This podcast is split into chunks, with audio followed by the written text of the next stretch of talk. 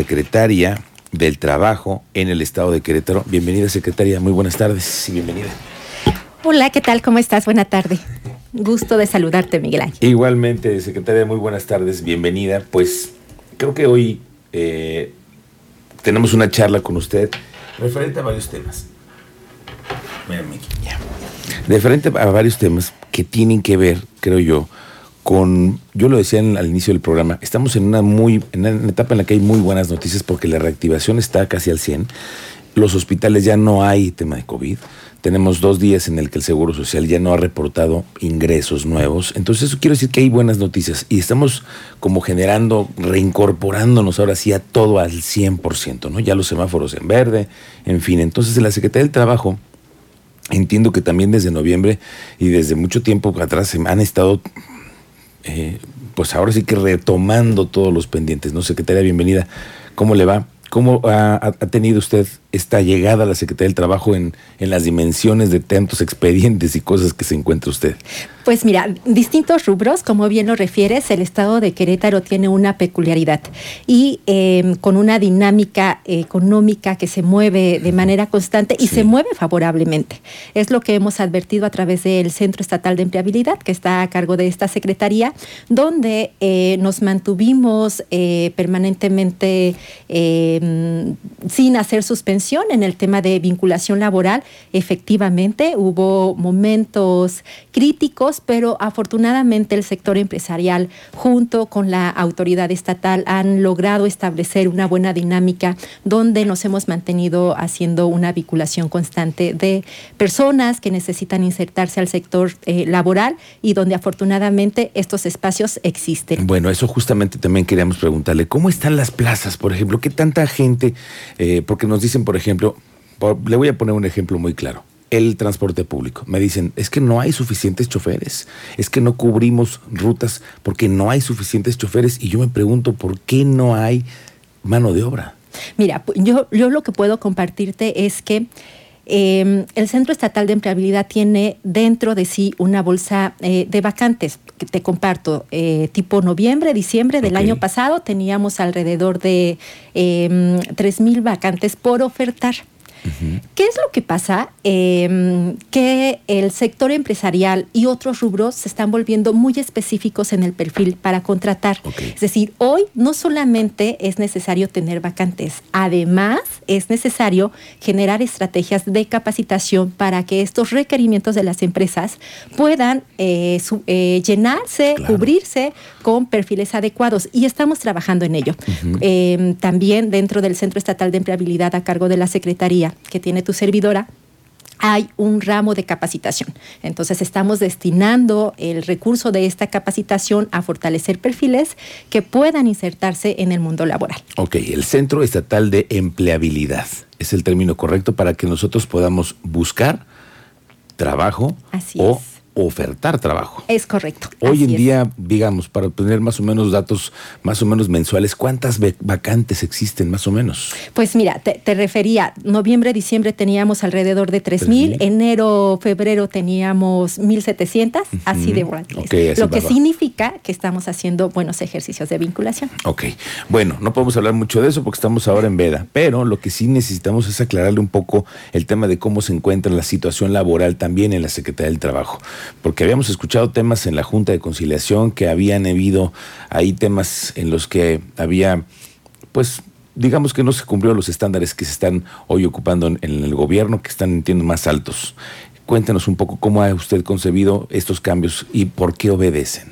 Yo lo que debo precisarte y, que el auditorio debe tener también muy puntual acerca de la labor que realiza el servidor público es que nos desenvolvemos en un marco legal. Todos los servidores nos eh, desenvolvemos en un marco legal, es decir, todas nuestras acciones y omisiones tienen una consecuencia. Correcto. Y en el tema de las juntas locales, bueno, pues eh, efectivamente hubo algunos procedimientos que se iniciaron en años eh, anteriores, puntualmente eh, este en concreto del año 2017, y que concluyó con una, eh, pues con un, un procedimiento para tres servidores Tres públicos. exfuncionarios. Eh, eh, sí, eh, yo lo que puedo precisarte es que ellos aún se encuentran en em, el desahogo de un procedimiento no cerrado y que su estatus al interior de las juntas es de una suspensión temporal.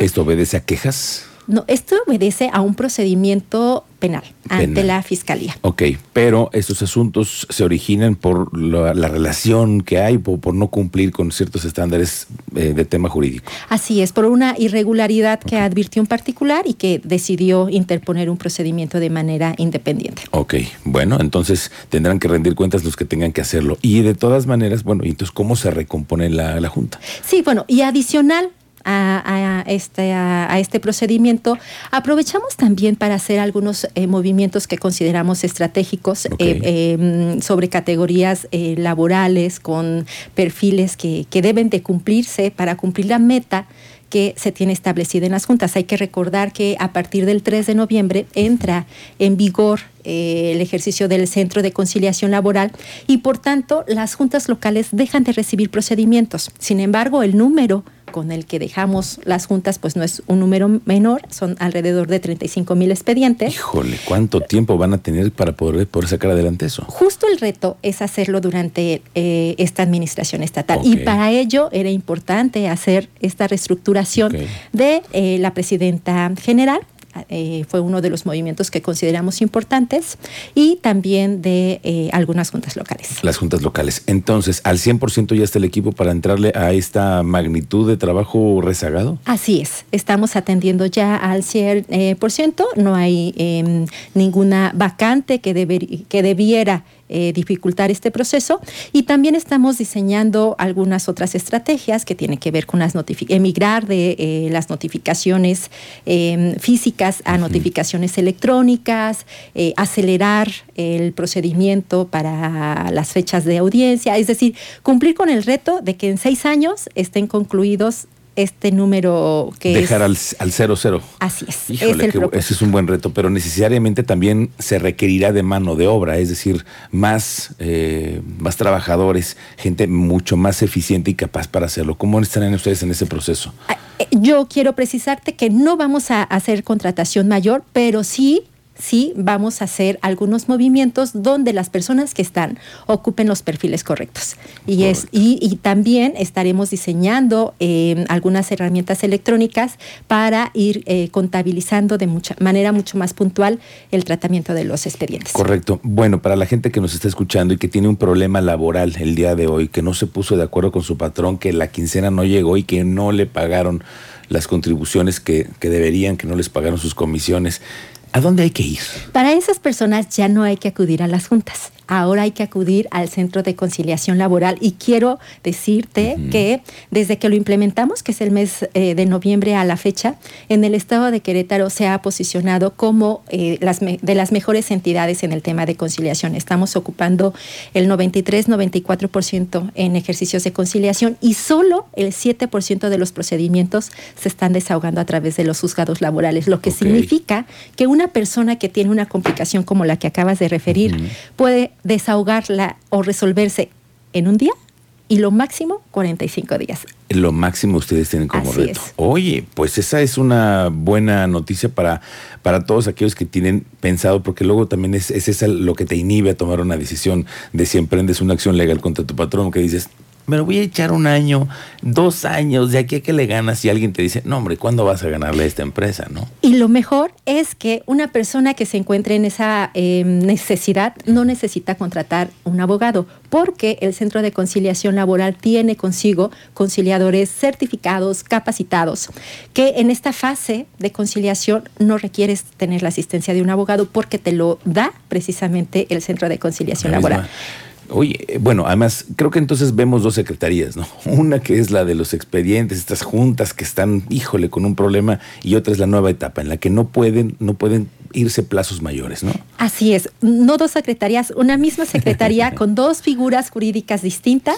El, reto de em, agotar los procedimientos antes del 3 de noviembre y esta nueva figura eh, jurídica a través de los centros de conciliación laboral, donde eh, ahora los procedimientos son sumamente dinámicos, son mucho más flexibles y que no implican un costo. Muy bien.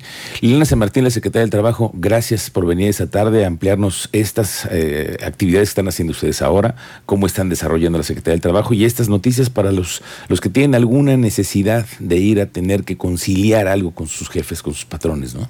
Así es, estamos a disposición para este ejercicio y también la bolsa de trabajo que la ponemos a disposición. La bolsa de trabajo que la podemos, sí la podemos, sí podemos decir que está alojada en la Secretaría del Trabajo en el portal. Así es. ¿Cómo lo podemos encontrar? justo así, como Centro Estatal de Empleabilidad, eh, Bolsa eh, Laboral, y ahí encontrarás nuestro listado de vacantes. Muy bien, Centro Estatal de Empleabilidad.